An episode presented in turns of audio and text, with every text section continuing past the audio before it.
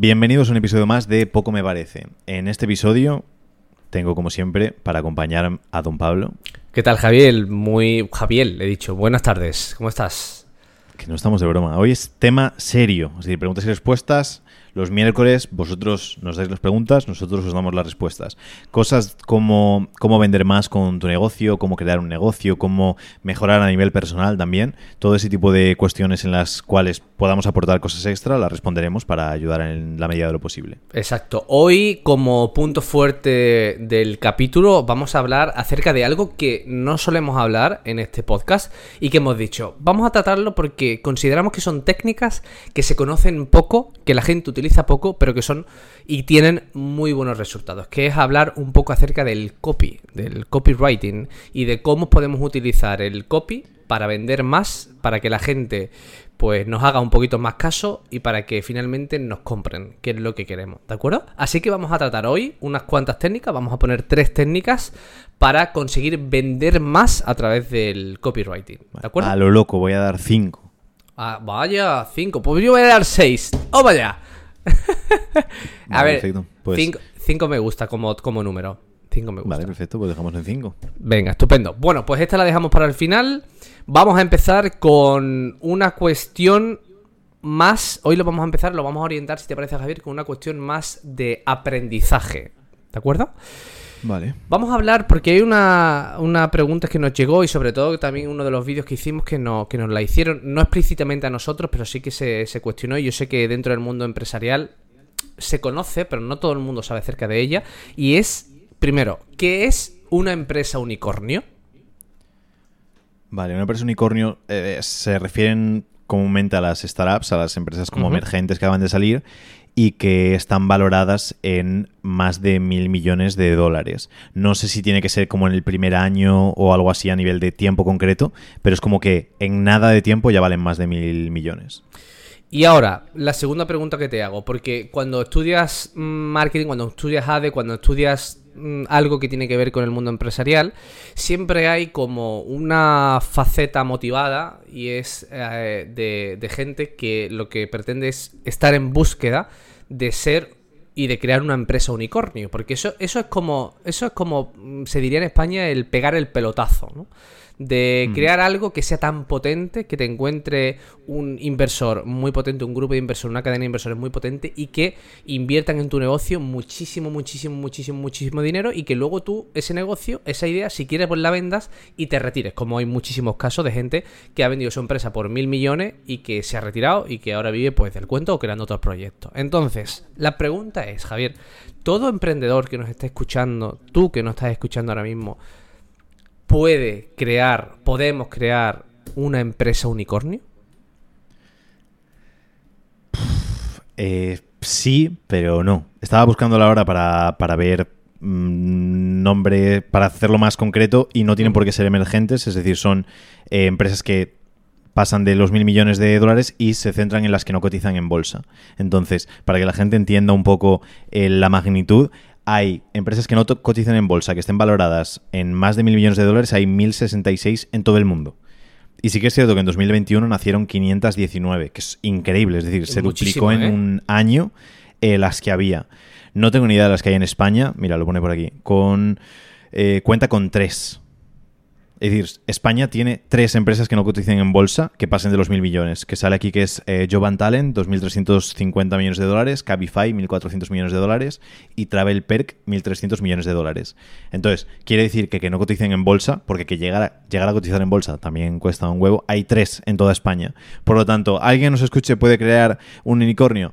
No, pero sí, es decir, mm, dale caña y tira. Por lo menos si no llegas a mil millones y te quedas en 800, tampoco estaría nada mal. Entonces que la gente sí que está bien que lo busque. También es cierto que las empresas unicornio suelen tener todas un sistema más o menos similar en el hecho de que suelen ser tecnológicas, se suelen apalancar mucho en la tecnología, suelen tener volúmenes muy grandes, es decir, van a tener millones y millones de usuarios, entonces son cosas que hay que tener en cuenta si queremos crear una empresa que potencialmente sea unicornio. Si alguien dice, pues quiero crear una panadería, difícil. Claro, es que eso es lo que te iba a decir, digo, ¿qué es lo que crees tú que, son los ingredientes para que solo haya tres unicornios en, España, por ejemplo? ¿Por qué, se da? Porque tiene que no conozco las empresas estas Es decir, Cabify sí, Job and Talent me imagino que tiene que ver con la búsqueda de empleo y por el nombre me imagino que ni siquiera se centran solo en España. Pero- y Travel Perk me imagino que es algo relacionado también con viajes, que tampoco sé en concreto en qué se basan. Sí. Vale, gestión de viajes a empresas. ¿Podemos considerar a Cabify como un SaaS? Eh, no, porque no es un. No venden su programa a otros. Es realmente es un negocio B2C. Entonces, es un negocio en el cual. Porque ellos creo que tienen los propios vehículos. No es como Tienen si fuese, por ejemplo, un, sí. un Skyscanner o un eh, Kayak o un Trivago o algo de esto. Que simplemente es como que es un buscador y ya está. Ahí sí que podríamos considerar un SaaS. Pero en este caso sí que tienen parte de la infraestructura con la cual entregan el servicio. Por lo tanto, para mí sería un negocio más de B2C, de empresa a consumidor final. Entonces, ¿qué cosas tendrían que hacer? Muchísimo apalancarte en... Porque esto es valoración, no es ni que facturen ni nada ni tal. Entonces tienen que valorar. Por lo tanto, tienen que tener costes muy, muy, muy bajos, facturaciones muy, muy altas y normalmente tener muchos, muchos, muchos clientes. Hay empresas que son súper rentables y ganan muchísima pasta con 10, 15, 20 clientes, pero no llegas a esas valoraciones tan grandes dependiendo de esos clientes. Por lo tanto, estamos hablando de que tanto Cabify tiene millones de clientes, eh, Travel Perk, que son viajes a empresas, imagino que tiene decenas de miles o cientos de miles de clientes y la otra que era de Jobs and Talent me imagino que también tenga miles y miles y miles de clientes y todas están muy relacionadas con parte tec- tecnológica y facturaciones súper, súper elevadas. Entonces, si alguien quiere eso, probablemente se tendrá que ir hacia esos puntos. Vale.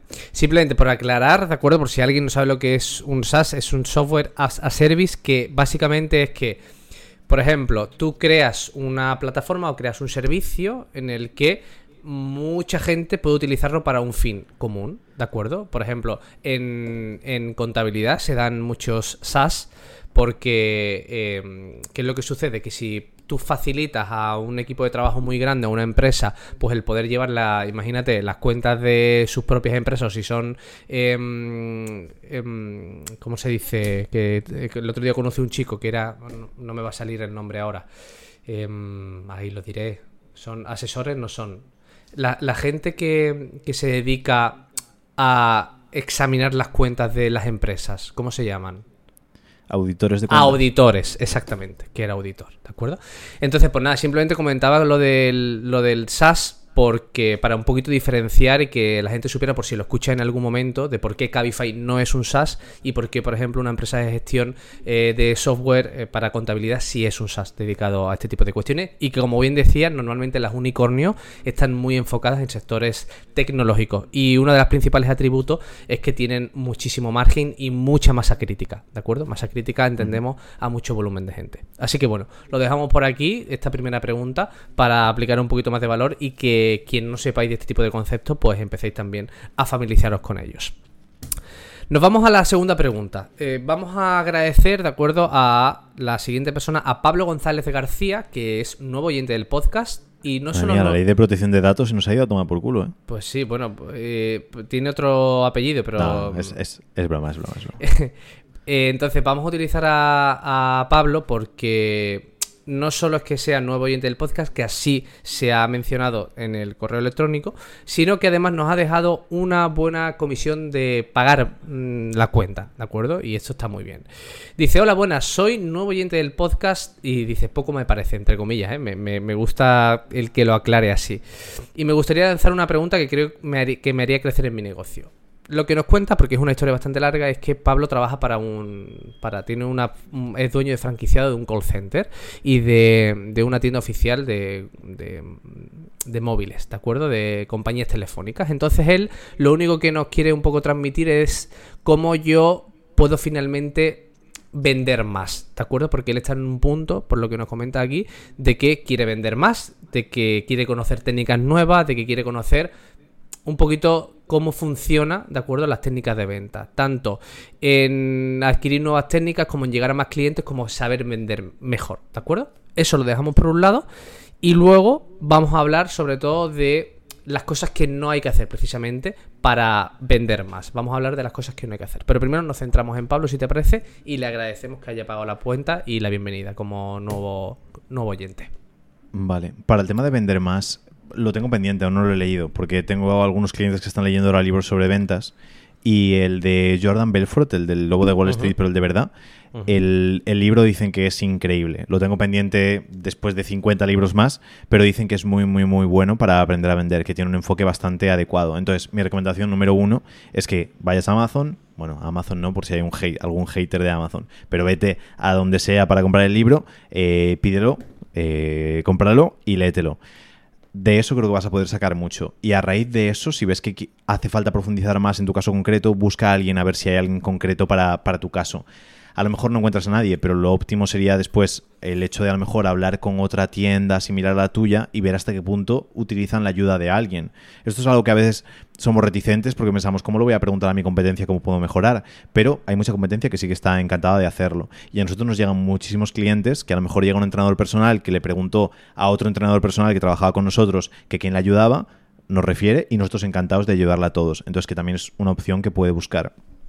Y luego, como básico, que la gente pasa por alto cuando se vende, es que no piense en las ventas como una transacción única. Que no piense, este cliente me va a comprar solo una vez. Que intente que ese cliente le compre todas las veces posibles. Y así eres capaz de entender el negocio mucho más a largo plazo. Entonces, que cuando llegue alguien, que no te preocupes solo por el, lo que te esté pidiendo en el momento, la necesidad que tenga ahora, sino que intenta crear esa relación a largo plazo para que en el momento en el que le surja otra necesidad pueda acudir a ti.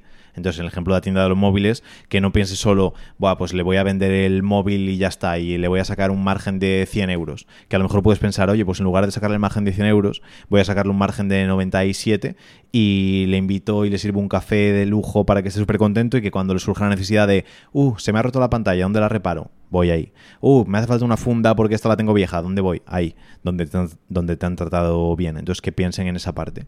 Y la segunda parte era qué cosas no hacer. Exactamente, que vamos a dar tres cosas que no hay que hacer para conseguir vender más, ¿de acuerdo? Es decir, las cosas que normalmente la gente hace y que no hay que hacer bajo ningún concepto. Vale, eh, pues la primera que no hay que hacer es exactamente esa, pensar en la venta como solo una única transacción, que entonces cuando haces eso, haces una de las cosas más horribles, que es el hecho de intentar vender lo máximo posible desde el principio a una persona, aunque no lo necesite. Nunca debemos intentar venderle a la persona que nos compra más de lo necesario que consideramos. Y hay veces personas que dicen, ostra, pues todo lo máximo a tope. Anécdota curiosa que me pasó este fin de semana, que bueno, hice la comida para toda la familia y un tío mío trajo pasteles y dijo, me pasó algo, dice, eh, a toda la familia los quiero con locura. Pero dijeron que pidieron pasteles y que le estaba sirviendo todos y le dijo son 50 euros, algo así. Y le dijo la, la, empleada del establecimiento, le dijo, pero tenemos una promoción y si coges tres pasteles más, te sale más barato que lo que tienes ahora. Y él dijo como, ah, pues sí, pues ponme tres pasteles más. Y en lugar de 50 fueron como 38 o algo así. Y lo estaban comentando en la comida y creo que todos decían lo mismo. Decían, joder, qué tontería, pudiendo haber cobrado 50 eh, euros, haber cobrado menos. Y dice, ¿cómo se nota que era empleado y no era jefe? Si hubiese sido jefe, seguro que intentaba todo al máximo. Y digo, o no, a lo mejor el jefe tiene ese planteamiento de decir, plantea esto para quien compre mucho, a un descuento, y le dije yo, lo normal es que probablemente ahora, si están buenos los pasteles, cuando tengas que volver a traer pasteles para algún sitio, digas, ostras, voy ahí, que me hicieron un descuento, estaban súper ricos los pasteles, me trataron bien y no me intentaron engañar. Porque algo que es horrible es después haberte encontrado con otra persona que hubiese comprado pasteles en ese sitio y que hubiese dicho, Buah, me cobraron 50 pavos porque pedí 20 pasteles. Tío, ¿y no te dijeron que si pedías 22 te salía 10 euros más barato? Porque ahí dices, hostia, ahí no vuelvo nunca jamás en mi vida. Entonces, me parece un buen planteamiento el hecho de siempre pensar a largo plazo y no intentar extraer lo máximo de ese cliente desde el momento uno, sino porque vas... Es decir, si un cliente te compra una vez, aunque le intentes estafar y sacarle lo máximo posible, nunca va a valer tanto como si es un cliente que te va a estar comprando durante 10 años, aunque sea 2, 3, 4, 5 veces en ese periodo, pero es muy importante. Y un cliente satisfecho vale infinito. Segunda parte, no pensemos en que un cliente solo vale lo que nos compre él. Pensemos que un cliente puede valer los que nos compre él, toda su familia, su círculo de amigos y mil personas más. Entonces que ampliemos esa parte en, en, el apartado de venta. Que entendamos que un cliente puede valer mucho más de lo que incluso compra él mismo. Eso por esa parte. Y la tercera, Pablo. La tercera, porque también yo creo que una de, de las cuestiones principales en la venta de que no hacer es que siempre pensemos que nosotros y nuestros servicios somos los absolutos protagonistas de toda la historia. Vale, sí, bueno, perfecto, porque la tengo a raíz de otra similar. Uno, que no nos vendamos a nosotros, que vendamos a la otra persona. En el sentido de que hay cosas que a nosotros nos parecen súper fantásticas de lo que estamos ofreciendo y que al cliente le puede parecer una mierda. Y esto pasa muchísimo, que va unido a otra cosa que comento como, como tercera. No hablar de las características, sino hablar siempre de los beneficios que tenga el cliente con lo que nos vaya a, a contratar o hacer. Ejemplo básico, vamos a poner paellas, por ejemplo. Va a ser mal ejemplo, pero da igual. Cojo y me voy a un sitio eh, monto un sitio de paellas y después lo vendo como, ostra, y voy a hacer paellas a leña. Y como son a leña, te voy a cobrar 20 euros más por cada paella. Y el cliente puede decir, ¿para qué narices voy a pagar 20 euros más por comer la paella a leña? ¿Qué gano yo con esa parte? Que sean hechas a leña es una característica. Y las características a la gente normalmente le dan igual, excepto si es algo un friki o algo muy técnico que digan, oh, es que a mí me importa que el procesador del ordenador sea un M4 o 5JX. A mí me da igual, no sé ni qué procesador lleva mi ordenador. Lo que quiero saber es para qué sirve ese procesador. Entonces, ¿para qué sirve que la paella está hecha leña? Si comentamos, están así, ¿para qué podamos eh, notar sabores ahumados, le da un toque más redondo al esto, abre el grano de tal manera que absorbe mejor el sabor y vas a disfrutar mucho más de la paella. Imagínate que fuese por eso. O para que puedas vivir la experiencia de cómo se comía la paella antiguamente. Somos el único establecimiento que la seguimos haciendo a leña, por lo tanto vas a poder entender exactamente cómo era la tradición valenciana de tal cual. Imagínate que fuese el estilo, pero que la persona entienda. Las características le dan igual, quieren entender cuál es el beneficio detrás de esa característica. Y nosotros, como somos muy apasionados de lo nuestro normalmente, para nosotros la característica ya ejemplifica el, fin. O incluso a veces ponemos la característica porque a nosotros nos gusta, sin más. Pero tenemos que entender qué beneficio se lleva la persona a la que le estoy vendiendo esto cuando le enseño esta, esta característica. Y el para qué ayuda mucho a unir. Eh, voy a coger este vaso y está hecho en cristal de no sé qué. ¿Para qué está hecho en cristal de no sé qué? Para que aguante más, para que pese menos, para que tal. Algo que la persona diga, entiendo lo beneficioso que es esta característica. Perfecto. Pues maravillosa esa segunda pregunta y nos vamos, si te parece, eh, Javier, por el plato fuerte. El plato fuerte. Me estoy quedando afónico ya, ¿eh? Te estás quedando afónico ya. Hombre, es que llevamos... Sí es verdad que cuando...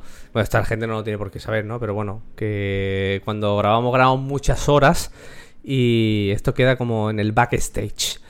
Sí. Bueno. No, y que la gente... Y que parece que solo grabamos, pero que yo he tenido un intensivo, un taller intensivo antes, una reunión de dos horas Exacto. y ahora hablar más. Exactamente. Entonces, bueno, vamos a ir finalizando con el plato fuerte de, de, esta sesión, de este podcast, y es hablar acerca del copywriting, es decir, de cómo... eh, Yo, yo lo... Porque precisamente esto, como bien sabes Javier, lo hablamos la semana pasada con nuestros clientes y demás, que fue un apartado en el que eh, le pusimos bastante hincapié, y es acerca de, de cómo yo transformo lo que quiero decir en lo que el cliente quiere escuchar. Eso para mí básicamente es el copy en su mayor esencia. Entonces, si te parece, Javier, vamos a comentar unas tres técnicas o cinco técnicas, las que se te ocurran, para vender más, para atraer más a, a, ese futuro cliente o a ese cliente, a ese buyer persona que tengas ahí bien enfocadito. Y cómo podemos hacer para que le llame la atención nuestros textos, para que vendamos más a través de los textos, para que le, le causemos intención, le causemos sensación y curiosidad cuando, cuando nos lea, cuando nos vea o con cualquier tipo de historia. Vale, perfecto. Me he sacado la chuleta aquí de, del taller que hemos dado, que dimos como 25 técnicas, pues por coger 4 o 5 no pasa absolutamente nada. La primera y fundamental, que la gente pasa muchas veces por alto, es el hecho de que el copy es todo todo es copy. Y la gente a veces piensa, eh, no, el copy es solo eh, la landing page con el texto de la web, tal y cual. No, el copy es todo, todo, todo. La biografía de Instagram, eh, lo que pongas en la página web, lo que escribas en los emails, lo que pongas en la tarjeta de visita, lo que escribas en la story mientras estás enseñando lo que te has comido este fin de semana. Todo, todo, todo es copy. Entonces, primera técnica, entender que todo es copy. Y hacer uso de las técnicas que, haya de copy que conozcas para cada una de las palabras que utilices. Porque no es lo mismo usar una palabra que otra. Y al final, para esto viene muy bien, por ejemplo, pues a lo mejor eh, leer poesía para la gente, para entender que cada palabra cuenta e intentar siempre ser como sintético, que sería una, un tip a esto. El hecho de intentar sintetizar todo, de no meter palabras porque sí. Entonces, eso como primera técnica. El hecho de entender todo como copy. Segunda, no hacer el copy siempre para vender, que es muy pesado. Entonces, que demos oportunidad al cambio cuando estemos escribiendo. Que no pensemos voy a escribir este post para venderle tal cosa, sino voy a ejemplificar, voy a poder mostrar, voy a poder contar una historia en base a lo que estemos hablando para que la persona entienda que hay una oportunidad a cambiar, que hay una oportunidad a crecer, que hay una oportunidad a progresar, que abramos la puerta para que la persona pueda decir, oye, pues sí quiero tomar el cambio o no, que no sea tanto como lo que decíamos antes de, es esto que tiene estas características tal y cual, cómpramelo ya. Eso no funciona nada bien. Después, vamos a cosas como más eh, concretas, probablemente. El hecho de hablar siempre hacia una única persona acostumbramos a cuando hablamos en redes sociales o demás escribir y siempre utilizar el plural. Y eso funciona muchísimo peor que si estamos cogiendo y diciéndole, oye, a ti que nos estás escuchando, quiero que sepas que es mucho más potente cuando nos referimos a ti como persona que cuando hablamos de vosotros en plural. Porque vosotros dices, no me siento parte de este grupo, ¿o a qué vosotros? ¿A quién más le está hablando? Si en cambio hablas a una única persona, ayuda muchísimo y conecta mucho más. ¿Llevamos tres? Llevamos tres, nos faltan dos. Vale. Eh, cuarta, elimina la palabra mejor. De todo, de tu copy, de tu Mm, negocio, de cualquier cosa. La palabra mejor no sirve para nada, está súper trillada y nadie se la cree. Entonces, si yo digo, este es el mejor podcast de España, o este podcast es mejor que el de Euge Oyer de Emprenda Aprendiendo, cualquier cosa. No funciona nada bien el hecho de coger y decir, somos mejores, no. Explica qué es lo que hay que sea mejor, que eso lo que lo hace es diferente intenta darle un enfoque al copy más desde el punto de vista diferente al hecho de que sea mejor. Entonces, si digo, este podcast es mejor que escucharla ser, dices, es mejor, no, es diferente a escucharla ser. ¿Qué tiene? Que hablamos de las cosas de manera sincera, que somos reales, que apoyamos, que nos preocupamos porque progreses. ¿Por qué es diferente? Porque los demás no lo hacen o porque los demás quieren hacer otras cosas. No simplemente mejor que se queda como muy vacío. Y normalmente siempre decimos, ¿por qué contratarte a ti como entrenador personal y no has tratado a otra persona? Porque yo soy mejor no me aporta mucho. Entonces, eso, que sí que la persona también lo cambie, porque le ayudará muchísimo con el apartado de, de copy. Y después, como y por quinta, último, como quinta, voy a escoger el hecho de em, recordar qué pasa si el problema no se soluciona. Que esto es algo también que unimos con el apartado anterior, de Total. muy, muy importante. No hablar solo de los beneficios que dan si nos contratan, sino que también no nos olvidemos de comentar qué pasa si no dan el paso a trabajar con nosotros, a contratarnos, a comprar nuestro producto, a lo que sea. El ejemplo de la paella, porque es súper complejo y seguro que en vuestro caso es mucho más fácil el hecho de hacerlo. Pero si estoy vendiendo la paella leña para poder eh, vivir la tradición valenciana, etcétera, etcétera, digo, es que si no lo haces, lo que vas a acabar haciendo es yéndote a un McDonald's con tu familia, no vais a tener nada de lo que hablar durante el resto de la semana y no vais a vivir una experiencia que después vais a poder contar a vuestros amigos, a tal, a cual. Además, no vais a comer algo saludable como puede ser una paella y vais a acabar comiendo comida precocinada o comida basura en cualquier sitio que va a hacer que estés mucho más insano el resto de la semana, que lo dijeras mal y que no te encuentres bien, aletargado, etcétera, etcétera. Y eso es lo que afecta al hecho de comer una paella o no. Entonces, en vuestros casos, estoy segurísimo de que lo que vendéis afecta muchísimo más en la vida que una paella. Y si vendéis entrenamiento personal, pues tenéis que comentar qué pasa si no me contratáis como entrenador personal. Si sois coaches, terapeutas, psicólogos, eh, profesores, cualquier cosa, probablemente lo que vendáis aporte muchísimo más y la solución de no hacerlo sea mucho más grave. El ejemplo de, de la pregunta que llegó antes de comprar móviles o demás, pues decir, guay, yo vendo un móvil, ¿qué hago? Es que vendes un móvil, puedes vender la velocidad. Puedes vender el hecho de decir es que vas a trabajar mucho mejor, es que no se te va a quedar colgado, vas a poder ser mucho más productivo. Y dices es que no trabaja, es para una ama de casa. Va a poder hacer fotos de mucha más calidad que va a poder mandarle a sus hijos para que parezca que estén a su lado cuando haga las recetas y digan, mamá, es que parece que estoy viendo eh, la sopa de ajo que haces tan rica y Dios, me entran hasta más ganas de ir a verte. Queda feo, ¿vale? Esto es un poco manipulación. Pero el hecho de decir, va a poder mostrarle de manera mucho más real a sus hijos, pues un poco su vida, vida, su día a día. Va a poder hacer videollamadas de mejor calidad, van a poder sentirse más cercanos. Siempre hay cosas que podemos enseñar de qué es lo que se queda atrás si no dan el paso, si no dan el hecho de eh, pues progresar, porque al final se supone que todos estamos vendiendo cosas buenas.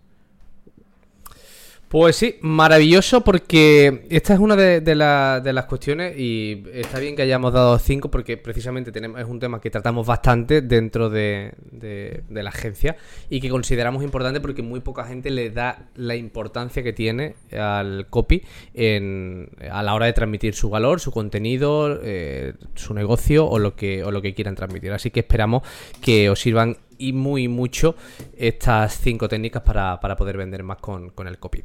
Así que nada, Javier, señor Javier, dicho esto, nos despedimos de este capítulo de preguntas y respuestas y nos vemos este viernes.